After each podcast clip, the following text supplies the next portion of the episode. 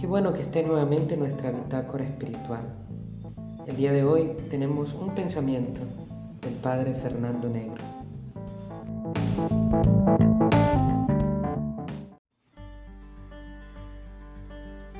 Ser puro, transparentar amor, irradiar la gloria, ser simple y derramar la fragancia divina, crear belleza, ser honesto,